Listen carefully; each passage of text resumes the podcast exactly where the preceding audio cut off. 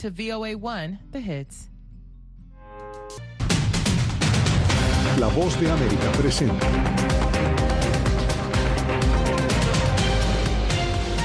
Hoy en foro con la ausencia de los presidentes de China y Rusia. ¿Qué esperar de la cumbre del G20 en India? ¿Y por qué Beijing busca mejor acercarse más a Latinoamérica desde Washington? Le saluda Gonzalo Abarca.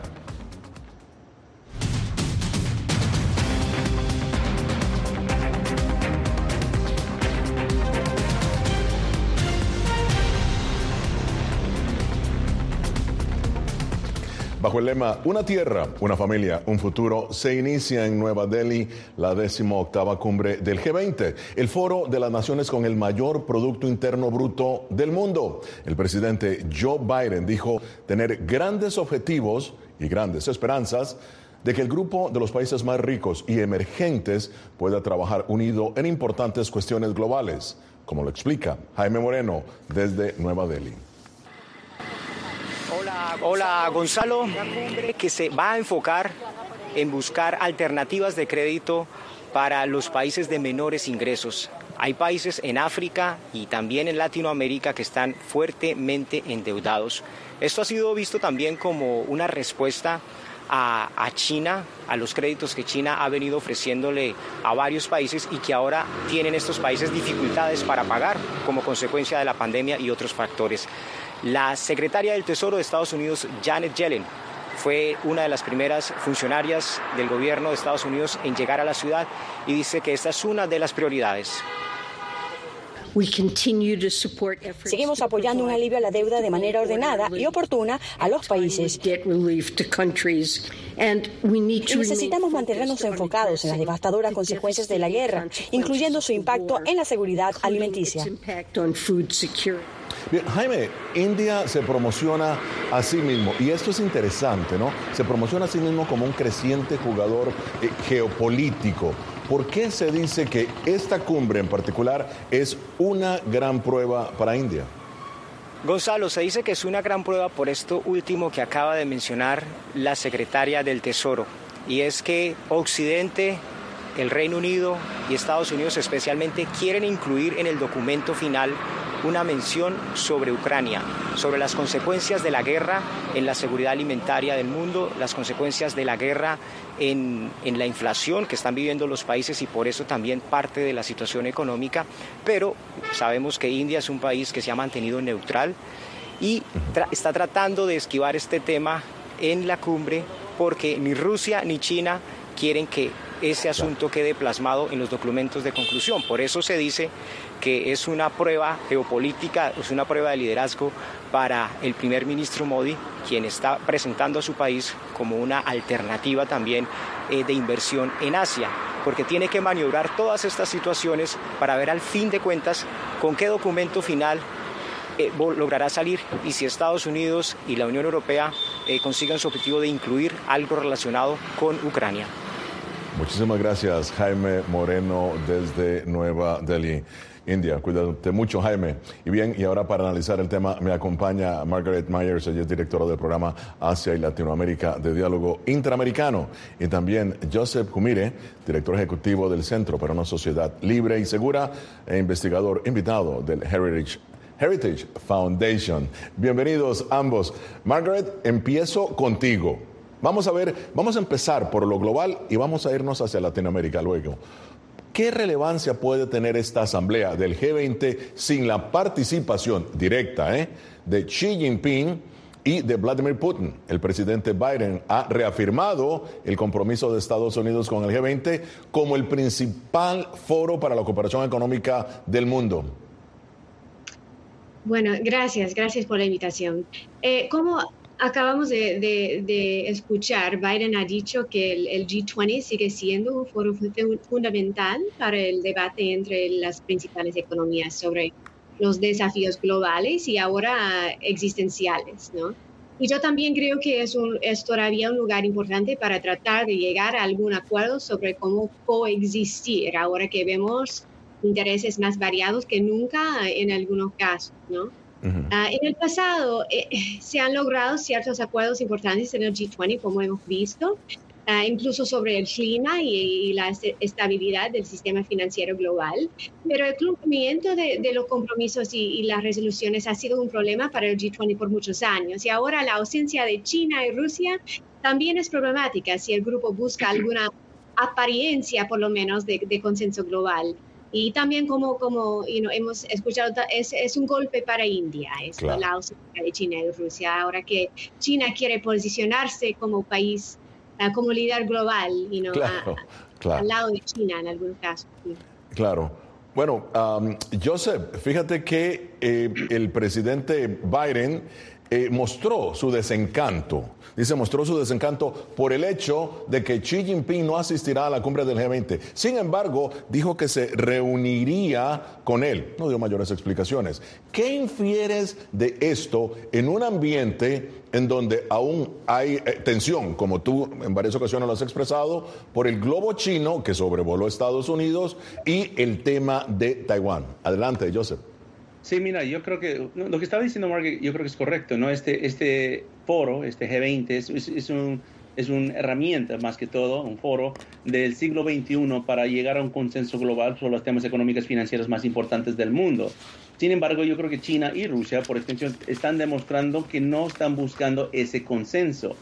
Ellos están buscando literalmente reemplazar el G20 con otros mecanismos. ¿Qué están promoviendo ahorita en este momento? Están promoviendo los BRICS, ¿no? Entonces, ellos no creo que ven esto como ah, necesario para la ah, visión mundial que ellos quieren imponer. Ahora, con este tema es muy importante porque mencionaste, Gonzalo, el globo espía chino que pasó, ah, y dos globos, ¿no? Uno pasó por Norteamérica, el otro pasó por América Latina. Y yo creo que ahora lo que entendemos eh, de cierta forma, es que China, más allá del espionaje y cualquier otra actividad que pudieran hacer clandestina otro con esa eh, operación, le entendemos que ellos usaron eso como un pretexto para romper las comunicaciones con Estados Unidos. Eso no fue por parte de Estados Unidos. Estados Unidos quería mantener en diálogo con China, abierto, diplomático y por inteligencia, pero China quería usar eso como un pretexto para romper comunicaciones y la pregunta es ¿por qué? ¿Por qué quieren romper estas comunicaciones? ¿Por qué quieren romper este diálogo? yo pienso porque quieren ser más agresivos sin tener que rendir consecuencias. Mm. Ellos no van a ir a G20 porque no quieren contestar preguntas de por qué apoyan a Rusia en su invasión a Ucrania. Ellos no van a ir a G20 porque no van a eh, contestar preguntas de por qué están tratando de eh, levantar dictadores a nivel mundial. Entonces ellos están buscando que no buscan consenso, buscan ah, fragmentación. Ya, bien, esto es Foro de la Voz de América, hoy analizando la cumbre del G20 en India, sin la, sin la participación de Xi Jinping ni Vladimir Putin, y la política de Beijing hacia el hemisferio occidental. Ya regresamos.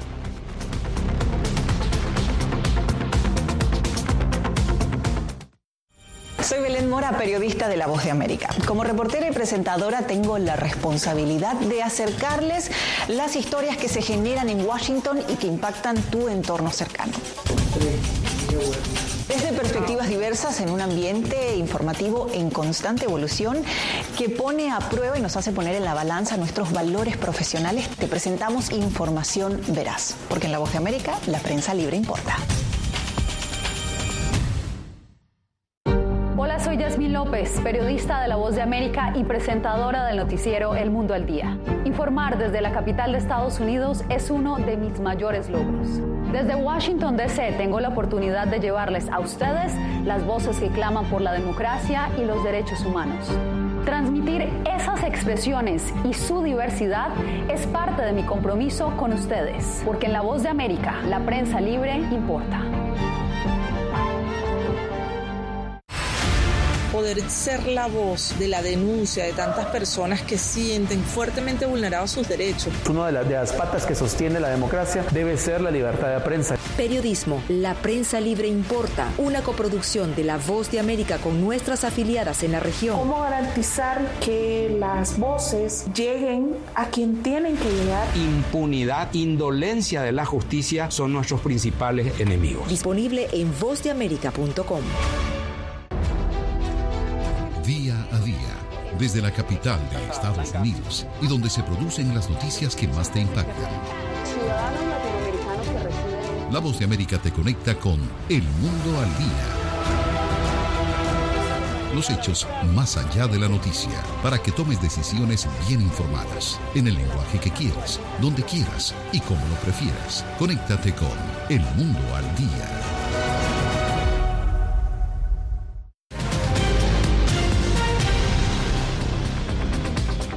Bien, que continuamos con Foro de la Voz de América. La cumbre del G20 se inicia en India, enfocada en el cambio climático, la reestructuración de la deuda y la guerra en Ucrania. Sin embargo, la ausencia por primera vez del presidente de China, Xi Jinping, y del presidente de Rusia, Vladimir Putin, crean interrogantes sobre los resultados tangibles del encuentro. Dos países de América Latina, Argentina y Brasil, han asegurado que pese a la ausencia de esos líderes, buscarán estrechar más aún más, si se quiere, las relaciones tanto con Beijing como con Moscú. Pero, ¿cuál es el verdadero interés de China en la región? Continuamos el análisis con Margaret Myers, ella es la directora del programa Asia y Latinoamérica de Diálogo Interamericano, y Joseph Jumire, director ejecutivo para, del Centro para una Sociedad Libre y Segura e investigador invitado del Heritage Foundation. Joseph, el avance de China en Latinoamérica, en tu opinión, es comercial, político o militar? Y también, en tu opinión, ¿por qué Estados Unidos ha permitido, si se quiere, como muchos aseguran, la fuerte presencia de China en la región? Sí, Gonzalo, yo creo que es todo. Lo que mencionaste es comercial, es político, es militar. Ah, tiene ah, aspectos de todos esos tres ámbitos. Ah, yo creo que la nueva era, digamos, de, de, China en América Latina no va a ser como la era antigua, no tienen el capital que tenían en su momento, los commodities no están a los precios más altos como estaban a principios del siglo. Uh, y China tiene varias crisis en, su política interior y su economía, principalmente. Tiene una crisis de vivienda que creo que muchos no hablan, pero realmente eh, está comiendo un poco los, uh, la, la, la, economía de, de su país. Um, eh, en, respecto a América Latina, yo creo que hay una un cosa que quiero decir, Gonzalo, que, que me parece muy importante. Acabo de regresar de Ecuador y creo que hay lecciones que se puede aprender de ciertas transacciones que se hizo con China durante los últimos años, porque hay esta narrativa, hay este, digamos, esta perspectiva que creo que China mismo quiere ampliar en la región, de que América Latina necesita a China más que eh, China necesita a América Latina, y creo que es al revés. Y Ecuador de cierta forma creo que demostró esto cuando renegociaron su deuda con China, porque ellos pueden identificar cuál es el interés real China en su país, más allá de las inversiones y el comercio, y mayormente van por un propósito estratégico. En el caso de Ecuador fue los Galápagos. Yo creo que cada país puede aprender esa lección, ahí no solo en América Latina, pero en África también. Hmm. Bueno, eh, voy a retomar lo que ha dicho eh, Joseph, Margaret, y en una comparecencia ante la Comisión de Finanzas del Senado, tú aseguraste lo siguiente. Dijiste que la política de Estados Unidos hacia América Latina no debe ser una política contra China, no debe ser una política centrada primordialmente en el interés por competir con China en la región. Ahora, mi pregunta es, ¿cuál debe ser el principal objetivo entonces de la política exterior de Estados Unidos en Latinoamérica? Bueno, lo que quería comunicar es que, es que este es un momento crítico para intensificar el enfoque de Estados Unidos en América Latina en los varios enlaces que ya tenemos, ¿no? Casi todos los países de nuestra regiones están enfrentando obstáculos similares en su búsqueda de, recuperación económica y el crecimiento económico, reveses educativos, limitaciones fiscales, eventos climáticos extremos, flujos migratorios, inseguridad y otros desafíos compartidos. Entonces, creo que existe obviamente una considerable necesidad y justificación de una mayor cooperación you know, eh, que, no necesariamente tiene que ver con China, ¿no? pero una cooperación hemisférica para promover nuestros numerosos objetivos comunes. Para Estados Unidos creo que también existe una enorme oportunidad de promover no solo sus propios intereses industriales y diplomáticos, pero también el progreso económico en todo el, hemisferio, especialmente eh, profundizando nuestra presencia en, en, y apoyo por sectores emergentes, ¿no? A, eh, energía, transformación digital, etcétera. Muchas, muchas oportunidades de, colaborar de esa forma. Hmm. Joseph, el presidente de Argentina, Alberto Fernández, y el de Brasil, eh, Lula da Silva, mantienen una especial, eh, si se quiere especial, y abierta relación con China y Moscú. Pros y contra de ello, rápidamente. No, mira, eh, el gobierno de Roberto Fernández de Argentina es el nuevo miembro de la alianza BRICS, que es otra hegemonía económica que quieren imponer eh, liderado por China. Brasil es uno de los fundadores de ese mismo movimiento. Es decir, ellos claramente tienen, han tomado una banda de cómo quieren promover su política exterior. Esto puede cambiar. Argentina eh, tiene elecciones este año y yo creo que podía, es posible que cambien de perspectiva política y geopolítica que no sería tanto a favor de China. Hmm. Ahora, Margaret, China asegura que sus inversiones en la región aumentan ¿no? Eh, el valor local de la cadena de producción, eh, desde la producción de vehículos eléctricos impulsados por el litio eh, en México hasta la producción de vacunas en Chile, inversiones chinas. Y Brasil, Argentina y Bolivia utilizan ya regularmente, y esto es interesante también, Joseph, ya regularmente utilizan el yuan en sus economías. Mi pregunta es eh, para ti, fíjate, eh, Margaret, ¿qué tan confiable es China como socio comercial para Latinoamérica? Bueno, I mean, China es ahora un socio comercial importante, ¿no? Fundamental para muchos países en la región, especialmente en términos del intercambio comercial. El desafío para los países en la región y en otras regiones es garantizar que el comercio sea lo más equilibrado posible y que la demanda china no refuerce patrones de dependencia que hemos visto por siglos en América Latina, pero en este caso es dependencia en China. Y hay casos en, los cuales hemos visto una, una inversión en, en, en eh, sectores que, que, sí promueven uh, cierta forma de, de, crecimiento económico, pero en muchos casos eh, vemos un enfoque en materias primas, como hemos visto por ya dos décadas. También existe una preocupación, especialmente aquí en Estados Unidos, pero también en, otras partes de la región, que de, una excesiva dependencia de China y que pueda tener y ha tenido en algunos casos efectos en la formulación de políticas en la región. Esto sucederá naturalmente cuando un país sea demasiado dependiente de un solo socio económico, puede ser de China o otro país, pero China tiene políticas, opiniones muy específicas sobre Taiwán, por ejemplo, la gobernanza del, del Internet, los derechos humanos, cómo consolidar la paz y la integridad del territorio, otras cuestiones de gran importancia. Y, por supuesto está buscando apoyo internacional para ellas. Claro. Bueno, muy bien, esto es Foro de la Voz de América. Síguenos en nuestras redes sociales, Facebook, Instagram, YouTube. YouTube y Twitter. Somos Voz de América, una fuente de información confiable. Ya regresamos.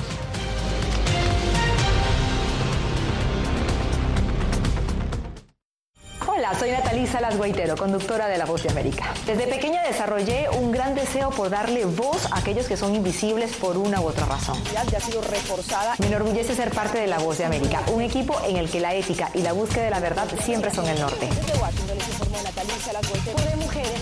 Ser periodista es una gran responsabilidad porque somos defensores de principios de libertad y para mantenerlos, la prensa libre importa.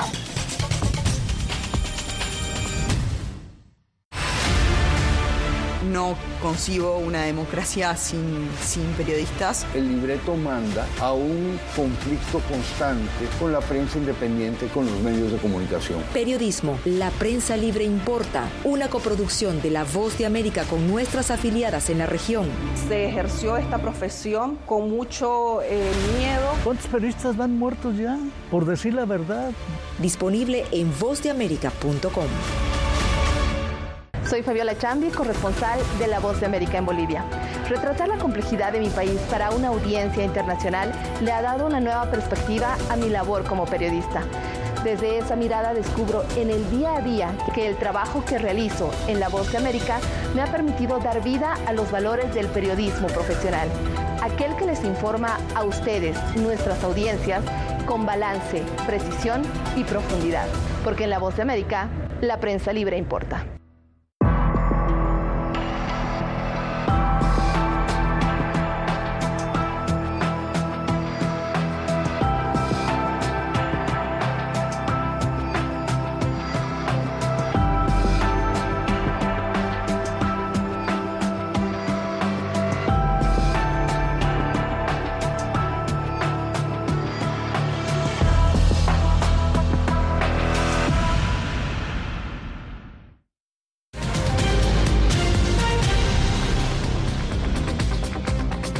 Continuamos eh, con Foro de la Voz de América. Veamos ahora los resultados comerciales de la política de China en Latinoamérica, según un estudio de la revista America's Quarterly.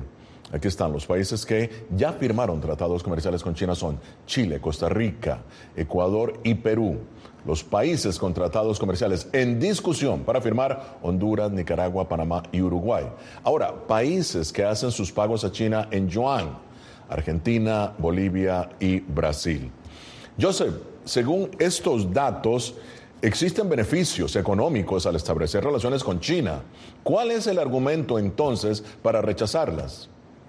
No, mira, yo creo que sí, claramente China es un socio comercial por muchos de los países de América Latina. Más o menos la mitad de la región hasta prefiere tener más comercio con China uh, que Estados Unidos. Claramente la evidencia muestra esto.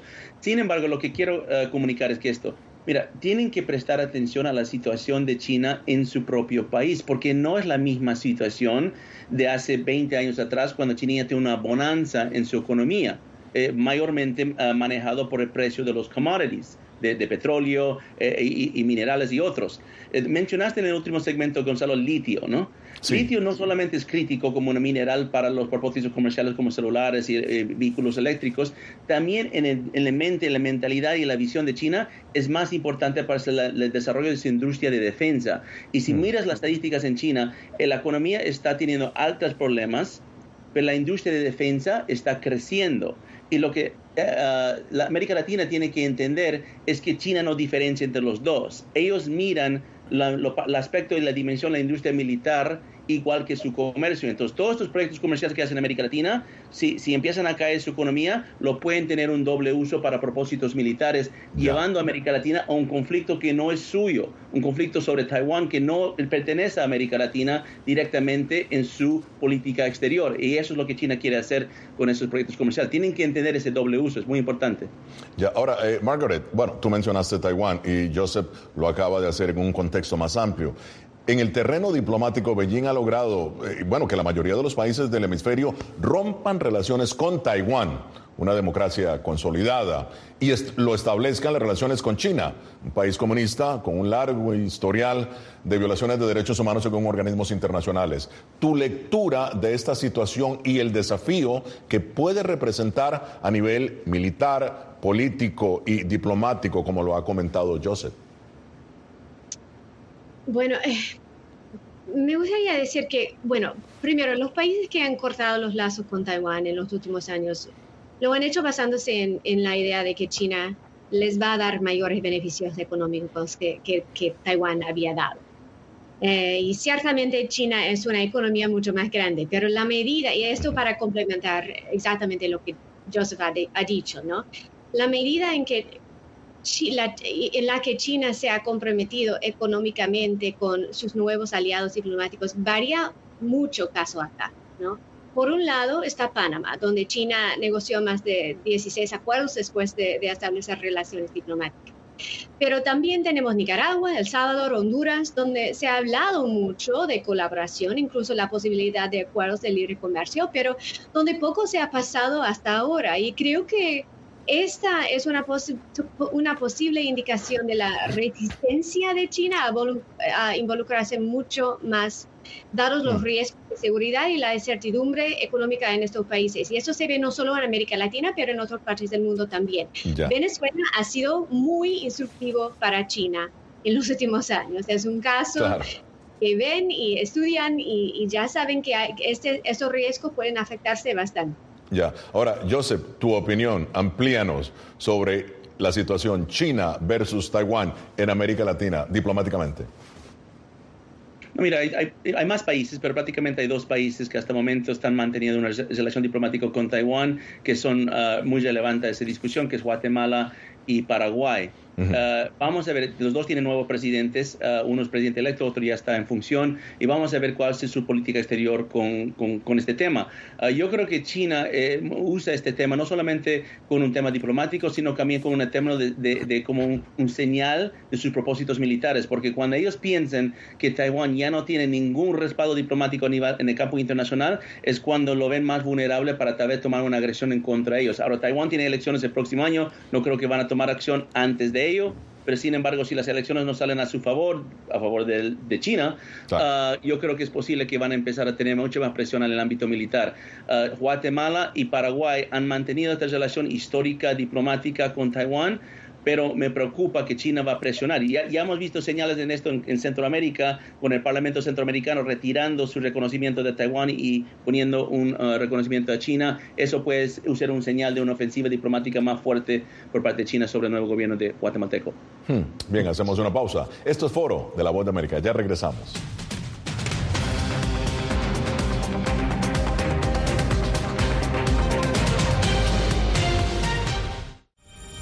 Mora, periodista de La Voz de América. Como reportera y presentadora tengo la responsabilidad de acercarles las historias que se generan en Washington y que impactan tu entorno cercano. Desde perspectivas diversas en un ambiente informativo en constante evolución que pone a prueba y nos hace poner en la balanza nuestros valores profesionales, te presentamos información veraz, porque en La Voz de América la prensa libre importa. López, periodista de La Voz de América y presentadora del noticiero El Mundo al Día. Informar desde la capital de Estados Unidos es uno de mis mayores logros. Desde Washington, D.C. tengo la oportunidad de llevarles a ustedes las voces que claman por la democracia y los derechos humanos. Transmitir esas expresiones y su diversidad es parte de mi compromiso con ustedes, porque en La Voz de América la prensa libre importa. Poder ser la voz de la denuncia de tantas personas que sienten fuertemente vulnerados sus derechos. Una de las, de las patas que sostiene la democracia debe ser la libertad de prensa. Periodismo, la prensa libre importa, una coproducción de La Voz de América con nuestras afiliadas en la región. ¿Cómo garantizar que las voces lleguen a quien tienen que llegar? Impunidad, indolencia de la justicia son nuestros principales enemigos. Disponible en vozdeamerica.com desde la capital de Estados Unidos y donde se producen las noticias que más te impactan. La voz de América te conecta con El Mundo al Día. Los hechos más allá de la noticia, para que tomes decisiones bien informadas, en el lenguaje que quieras, donde quieras y como lo prefieras. Conéctate con El Mundo al Día.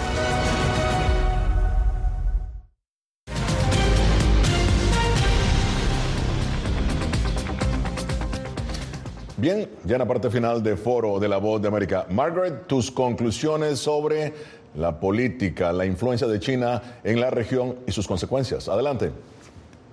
Bueno, eh, diría que en general, uh, los proyectos de China han sido de mayor beneficio para aquellos países que mantienen y hacen cumplir altos estándares sociales y ambientales y que garantizan la transparencia y la vigilancia durante todo el ciclo de cualquier proyecto. Y por supuesto, algunos países están mejor posicionados y más interesados en hacer todo esto. Para algunos, las negociaciones a, veces informales y o, poco ortodoxos de China son bienvenidos, ¿no? Ah, ya que permiten acuerdos más rápidos que, que, apoyan directamente los intereses de cualquier gobierno en cualquier momento. Entonces, ah, todo depende de, los países y, y, las reglas, las instituciones que tienen. Um, en, y listo para, para, controlar la situación. Claro, muy bien. Joseph, tu análisis.